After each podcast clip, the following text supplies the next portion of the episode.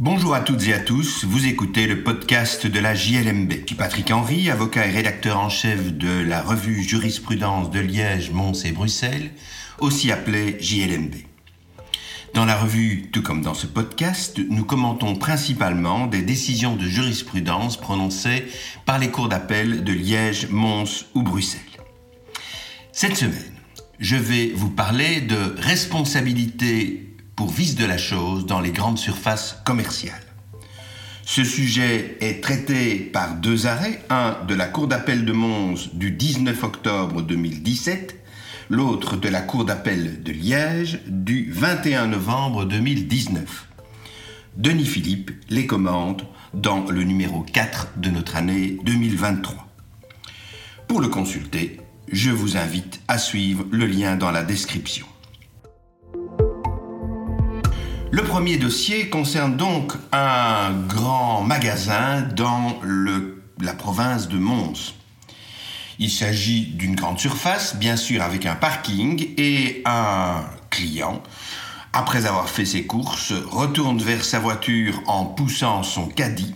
Il n'aperçoit pas les pieds d'un panneau publicitaire, se prend les pieds dans ceux-ci et s'occasionne des blessures à, l'occasion d'une chute.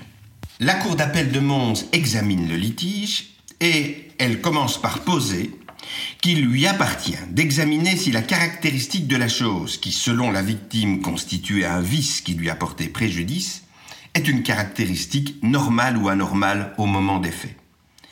La caractéristique anormale d'une chose, précise la Cour, ne peut être appréciée qu'à la lumière de la comparaison de choses d'une même catégorie et d'un même type au moment des faits, plus spécialement à la lumière du caractère préjudiciable de la chose en certaines circonstances.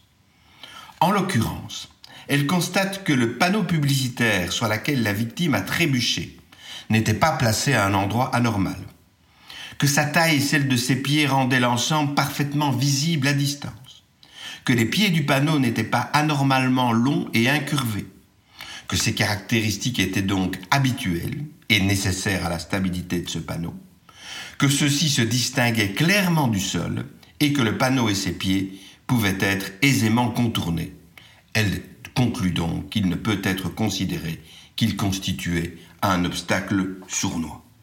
Denis Philippe en analysant cette décision, constate que l'on se trouve en présence d'une application tout à fait classique et rigoureuse des principes applicables.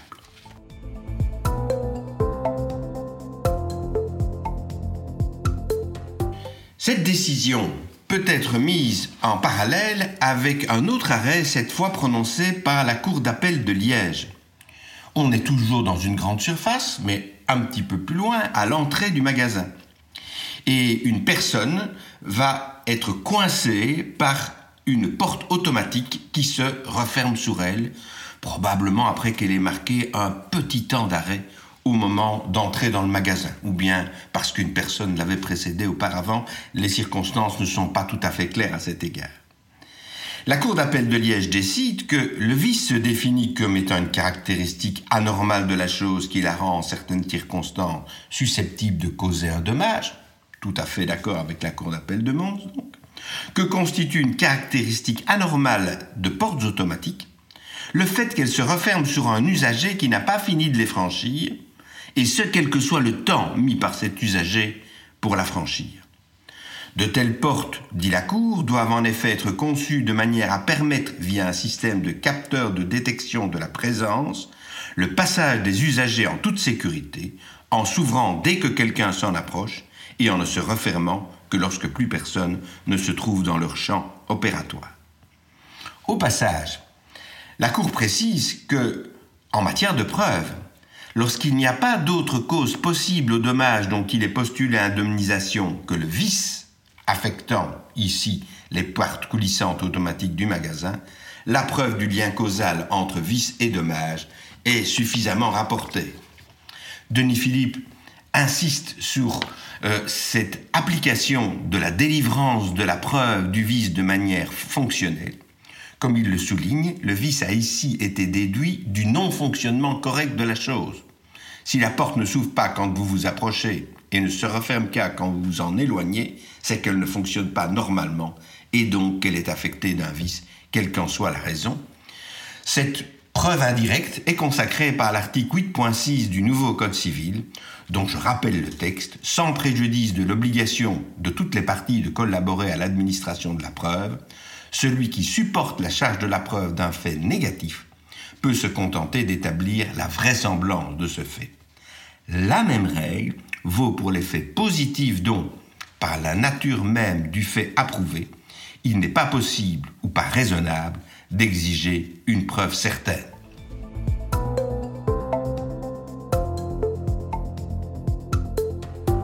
Voilà qui conclut cet épisode du podcast de la JLMB. Je remercie Denis Philippe pour ses commentaires qui, je le rappelle, figurent dans le numéro 4 de notre année 2023. Je vous remercie pour votre écoute et vous invite à vous abonner au podcast sur la plateforme de votre choix afin de ne pas manquer nos prochains épisodes. À la semaine prochaine pour l'analyse d'une nouvelle décision de jurisprudence.